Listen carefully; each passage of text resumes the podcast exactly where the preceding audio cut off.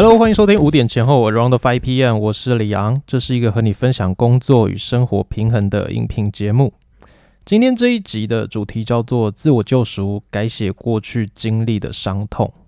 如果我们的身体受伤了，我们会知道要去擦药，要去包扎。那严重一点的话呢，我们会需要去做手术，或者是甚至住院处理。这一些都是我们显而易见知道的，因为我们自己还有身边的人都可以看到这一些伤口，也可以在它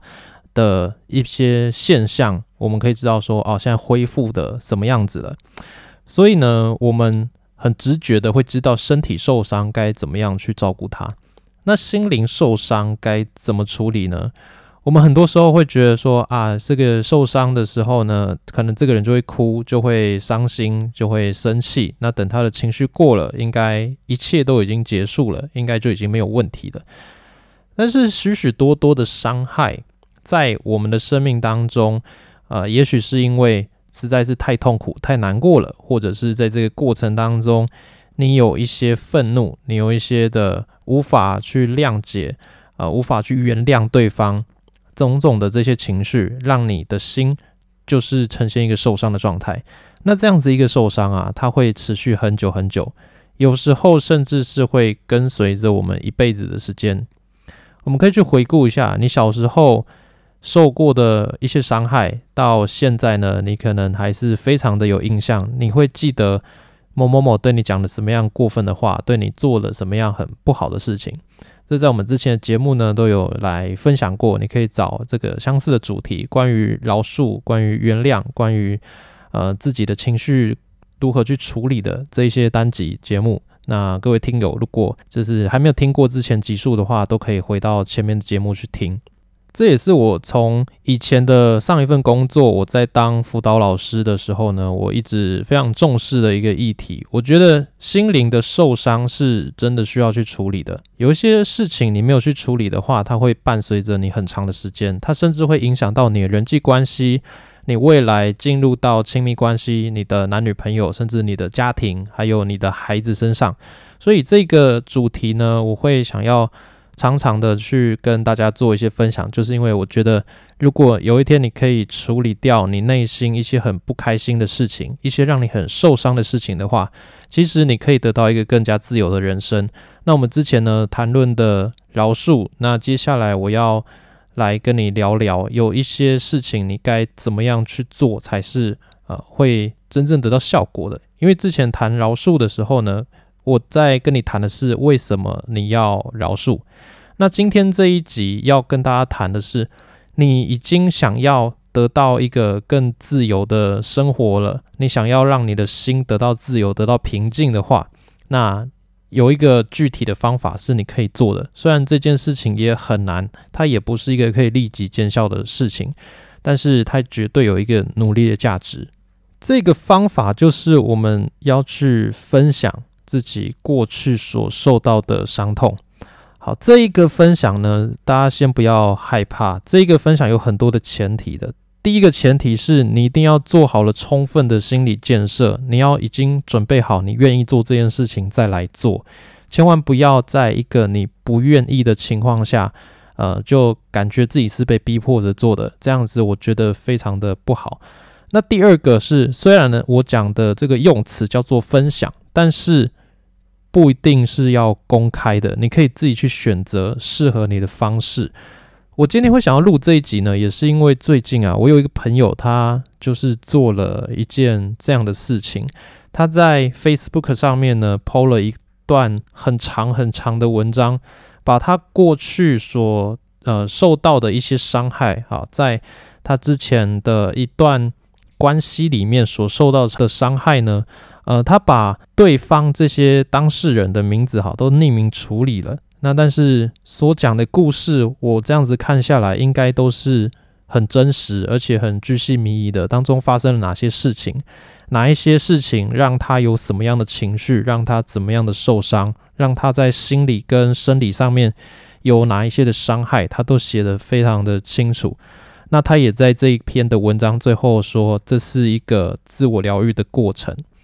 我相信有很多的网友在看他的文章的时候，会有点无法理解为什么要把这些事情这样子的去讲出来，这样子来分享。因为这些事情呢，讲出来真的是可以说哇，好像有点丢脸，有点没面子。虽然你是受害者，但是呃，曾经被这样对待的事情呢，你要把它讲出来，是一件非常非常困难的事情。但是他这样子去做了，那他也说，在分享这些的过程当中，他是手一直颤抖、一直流泪的在打这个文章的。那我要跟大家说的是，他的这个做法呢，有可能真的是可以为他带来疗愈，为他带来一些重新得到自由的可能性。我们可以简单的来说，当你的内心已经足够坚强了。那你已经没有那么受伤了，没有那么的在当时这一些受伤的情绪的时候那么恐惧了的时候呢，你才会比较有力量站起来，你也才会有力量与他对抗。当你愿意去呃面对过去遇到的事情，那甚至愿意把它说出来的时候，代表的是你已经有一个准备好的状态，你已经决定要跟他奋战了。不管你打不打赢，但是呢，你的状态已经不是一个软弱的、完全受伤的受害者的状态，你已经开始准备要站起来与这件事情对抗。在这个事情里面呢，你想要得到一个了结，得到一个新的释放。所以，我觉得这件事情。好，它呈现的第一个效果就是，你会在受害者的这个身份当中得到一个转换，你会知道说，你的自由、你的主权、你的意志是可以由自己的意愿来夺回来的。再来，我们从另一个关于大脑科学的观点来看这件事情。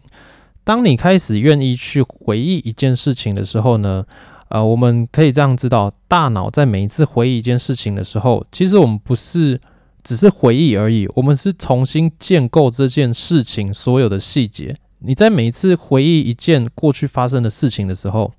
啊，比如说这样子讲，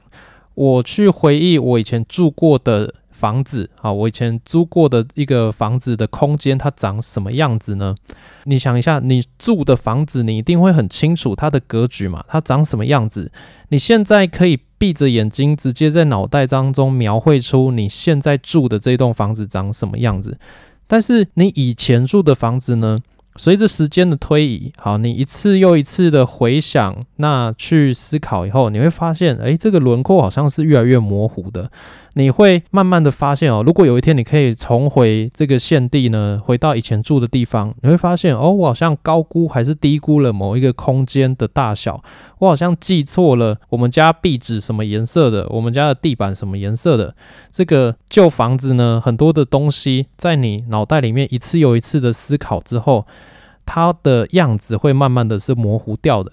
那如果你对这个房子的记忆是好的，是开心的，那它所出现的格局，在你脑袋里面的色调，也可能会是一个让你比较愉快的样子。如果这个房子啊，在这当中你曾经发生过一些不愉快的事情的话，你也可能会产生一个比较阴暗的形象，会觉得啊，这个某一个方面是比较破旧的，某一个方面呢是比较没那么好的。那你可能会觉得哦，这个地方潮湿，这个地方阴暗，这个地方有一些怎么样的缺点？那其实你对这个房子的印象是来自于你的情绪、你的感受加在你的记忆当中的。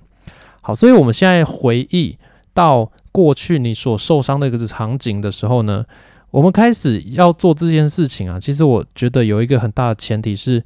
这当中如果有让你受伤的人，你要开始有一个要重新面对他，你再也不是一个受害者，你是在一个跟他平起平坐的关系。好，你也许要告诉他说，没关系，好，我原谅你，或者是呃，不管我有没有原谅你，但是你已经不能再伤害我了。你开始要一个可以与他对抗，或者是跟他平起平坐的一些心态的转换。你先做好了这些转换，再回到过去的这个记忆当中呢？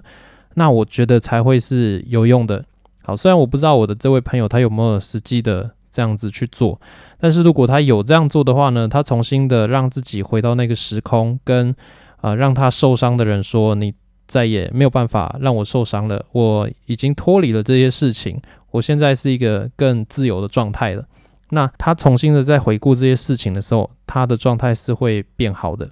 我们如果可以让自己的心思呃重新的回到过去那个你不愿意面对的时空的话，那你可以得到一个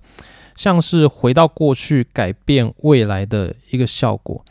因为对你来说啊，这个世界呢，其实意识的世界会比真实的世界还要再更真实。意识的世界是构筑我们对事情的了解的真正基础哦。那如果我们愿意带着放手、饶恕，还是感恩，或者是释怀这些情绪呢，再一次回到那个时空的话，那很多的事情会产生一个不一样的解读。我们的心也有一个更大的机会可以得到自由。听完以上这些，你可能会开始觉得，哦，这个好像是我想要的，但是听起来很可怕，我有点抗拒，我不知道该怎么样去做这件事情。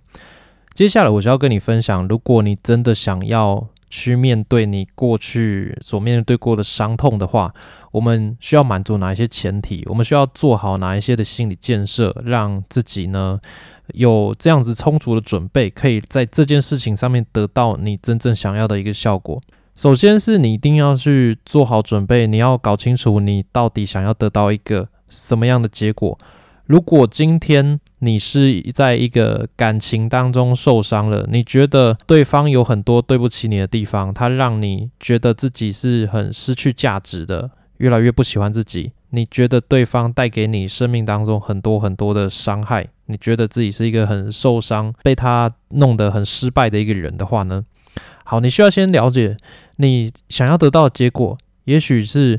在这个疗愈的过程结束之后，你想要成为一个有自信的人，你想要成为一个有办法爱自己的人。那过去呢？这一个不好的对象，他曾经对你说过的话，他曾经对你造成的伤害，是没有任何能力再继续伤害你的。因为很多的伤害啊，其实他。虽然也许是好几年前发生的，但是当你每一次去回想的时候呢，你还是站在那个受害者的位置，你让对方在加害者的位置对你重复的一直去做一样的事情，所以当你每一次回想。就是让对方再一次的伤害你。那我们现在呢，进入到这个过去的回忆，好，这个过去的表述的过程当中，你必须要先给自己一个建构，你知道自己是坚强的，你是勇敢的，你不会再被这个人伤害了。这样子的一个心理建设做好的时候，你再去面对他。你已经准备好要打仗了，你已经拿起你的盾牌，拿起你的剑了，你再回到这个战场上面，再跟他打一次，而且你知道这次你一定打得赢。好，这件事情很抽象，我刚才尽可能的想要让它变得具体一点。我希望这件事情呢，如果你没有办法那么理解的话，也许再跳回到前面，再重复个听个几次。你要让自己在一个足够勇敢，已经确定自己要什么结果。呃，你想要的是在这个疗愈的过程完成之后，你更爱自己，你更喜欢自己。你想到这件事情，你会觉得哦，无所谓，它就只是一个过去发生的事情。它就像一棵树，它长在那里。你也许没有办法把树砍掉，但是你可以绕过这棵树了。你不会再因为这棵树而继续的受伤，你不会过去去撞它，然后被它绊倒。你会知道。对，这棵树永远在这里，但是我可以绕过它，我不会再被它影响了。它是我过去记忆的一部分，我没有办法强迫自己去失忆，去完全忘掉这件事情。但是这件事情可以不再影响我。接下来，你很清楚你的目标了，你知道你想要透过呢，让自己的心思回到过去，重新的表述一次之后，得到一个什么样结果了。接下来，你要很确定你是。完全自愿的，你没有被逼迫，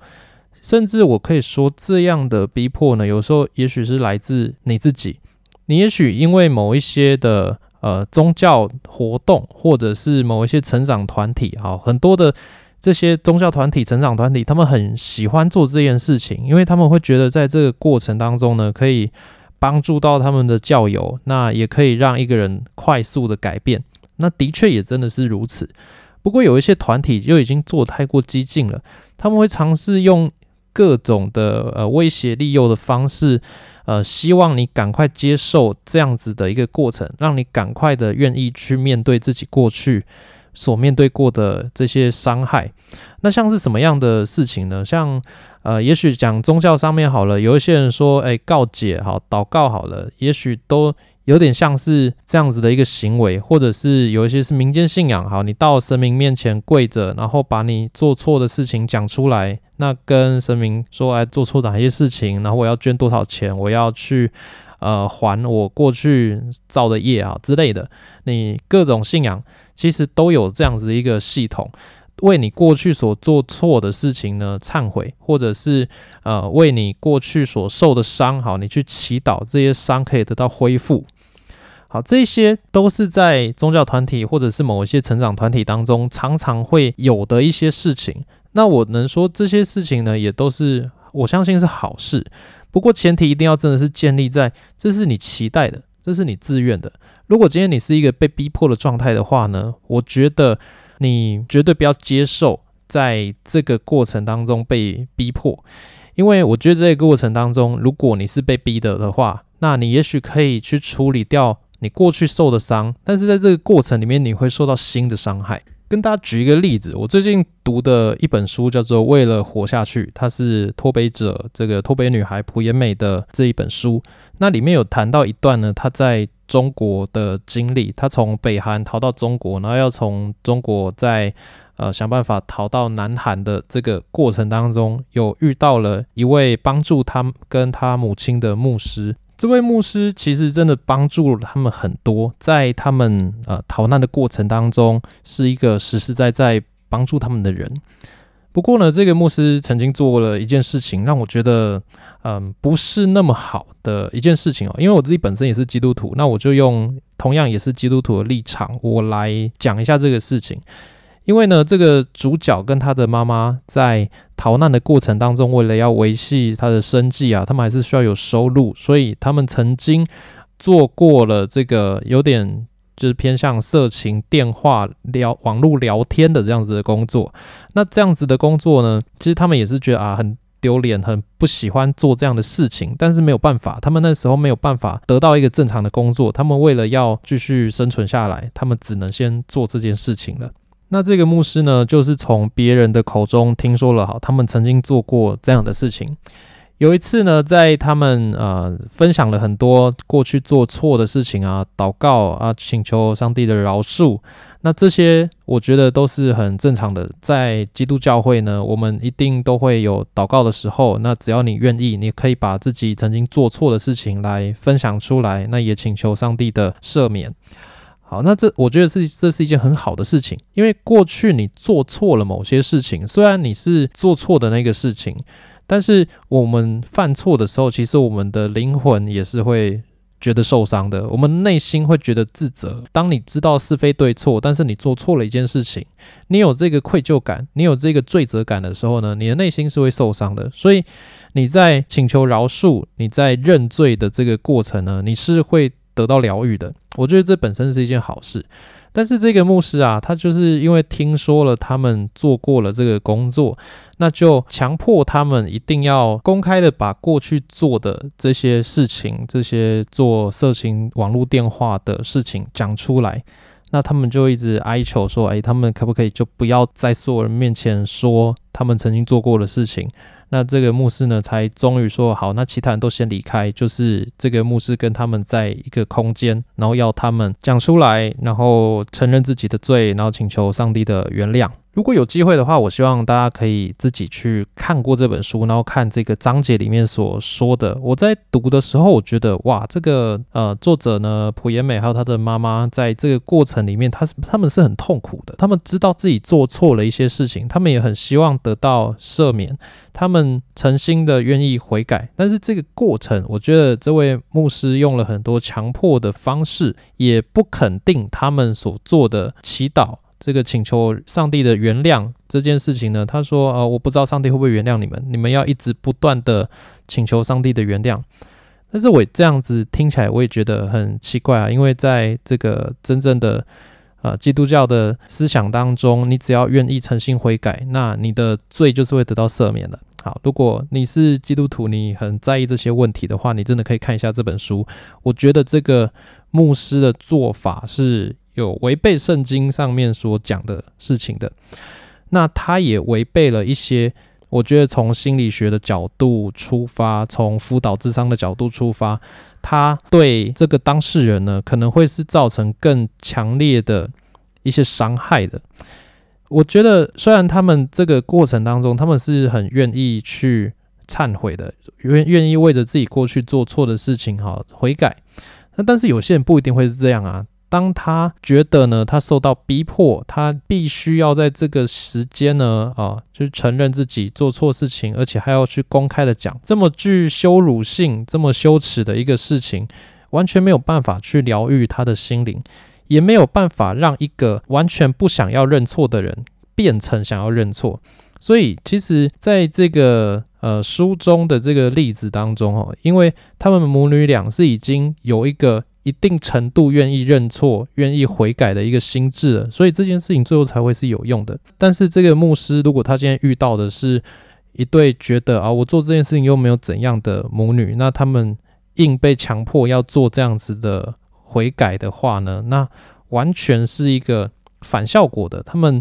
可能就会开始去仇视这个宗教，然后觉得啊，这个牧师呢，就是要强迫他们做一件他们很不愿意的事情。那甚至会再次的对他们过去所受到的伤害，他们在过去做了一件自己不愿意的事情，然后今天又因为这件事情重新的被羞辱一次，他们会觉得更加的受伤。所以这个例子呢，就是要告诉大家，自我疗愈的这个过程，绝对需要百分之百是你自己自愿的。如果你有一点点的不自愿的话，那这件事情都请你先不要做。你有一天愿意了，你开始觉得这件事情，你真心的发自自己的内心觉得哦我愿意来面对这件事情的时候，你在做，这真的才是会对你有帮助的。我过去成长背景中也受过一些伤害，有一些我觉得我这辈子永远没有办法饶恕、没有办法原谅的事情呢，发生在我的生命当中。那我也是一直不断的拒绝这些事情，那这些事情呢，从来都没有人可以要求我去啊做任何的改变。好，只要我不愿意。那有一个原因也是因为我平常基本上不会去讲这些东西。那我也在大家面前呢，以前还是学生时期的时候啊，就是嘻嘻哈哈的，看起来呃过得很开心的样子。那其实心中有很多很多的伤害，那是隐而未现的，别人没有办法去察觉的一些问题。那直到我过了好几年，有一天我愿意去面对这个问题的时候呢，我才终于开始走这一段路。所以啊，不管过了多久，不管过了多少年，有一个让你受伤的事情在你心中的话呢，我觉得有一天你绝对会需要走上这条路，然后让自己重新的去面对你过去犯过的错，或者是过去别人对你带来的一些伤害。如果你没有去面对这些东西的话，你有一个部分的你会是永远不自由的。他也许就会像一个受伤的小孩子一样，你受伤的那个部分是不会长大的。那他的反应能力，他的一切的表达都会维持在那个孩子的形象。那他会很深的去影响你各方面。我现在想要让你知道，就是它是会是一个一个这样子的结果。但是如果你觉得，你的心态啊，你的状况呢？你还是无法去做到这件事情，你没有办法愿意去做出原谅、饶恕，或者是回到过去重新面对这件事情。你会觉得哇，太可怕了！这件事情想到就觉得恶心，我就会觉得胃会绞痛，我会觉得呃，我会有点恐慌的状态，各种的问题就会出现。你觉得你还没有准备好，那没关系，就先不要。有一天你准备好了，愿意踏上这段旅程的话呢，我只能跟你说，这只是一个起点而已。你愿意的那一天，就是刚开始要打仗的一个起头而已。不过我真的期待有一天你可以像我一样，鼓起勇气去打这一场仗，因为这场仗只要打了，你赢了，你就会得到一个完全不一样的人生。我们每一个人的生命呢，都会受到很多的伤害，很多的治疗是。必要的一个过程，身体受伤了，大家都会知道需要马上的去治疗它。那心理受伤了，其实一样也是需要被治疗的。不过，如果治疗的过程是被强迫的，那我就觉得不管是生理还是心理，那这些事情都不应该发生。祝福你在有一天你完全自愿的情况下，你可以踏上这一段旅程，找回一个完全全新的自己，而且你要更喜欢也更爱你自己。我是李阳，希望今天这集呢也是有帮助到你。那如果你喜欢我们今天的节目，或者是我们的节目有帮助到你，你有任何话想要说的话呢，欢迎在 Apple Podcast 上面帮我们留下五颗星，并且留下你的心得。你也可以来到李阳先生或者是五点前后的 IG 账号，跟我们私讯留言，让我们知道你听完节目之后有任何的想法。那我们就下一集见喽，拜拜。